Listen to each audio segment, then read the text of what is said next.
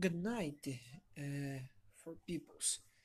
Uh, and uh, well, today let's talk about expensive work dog.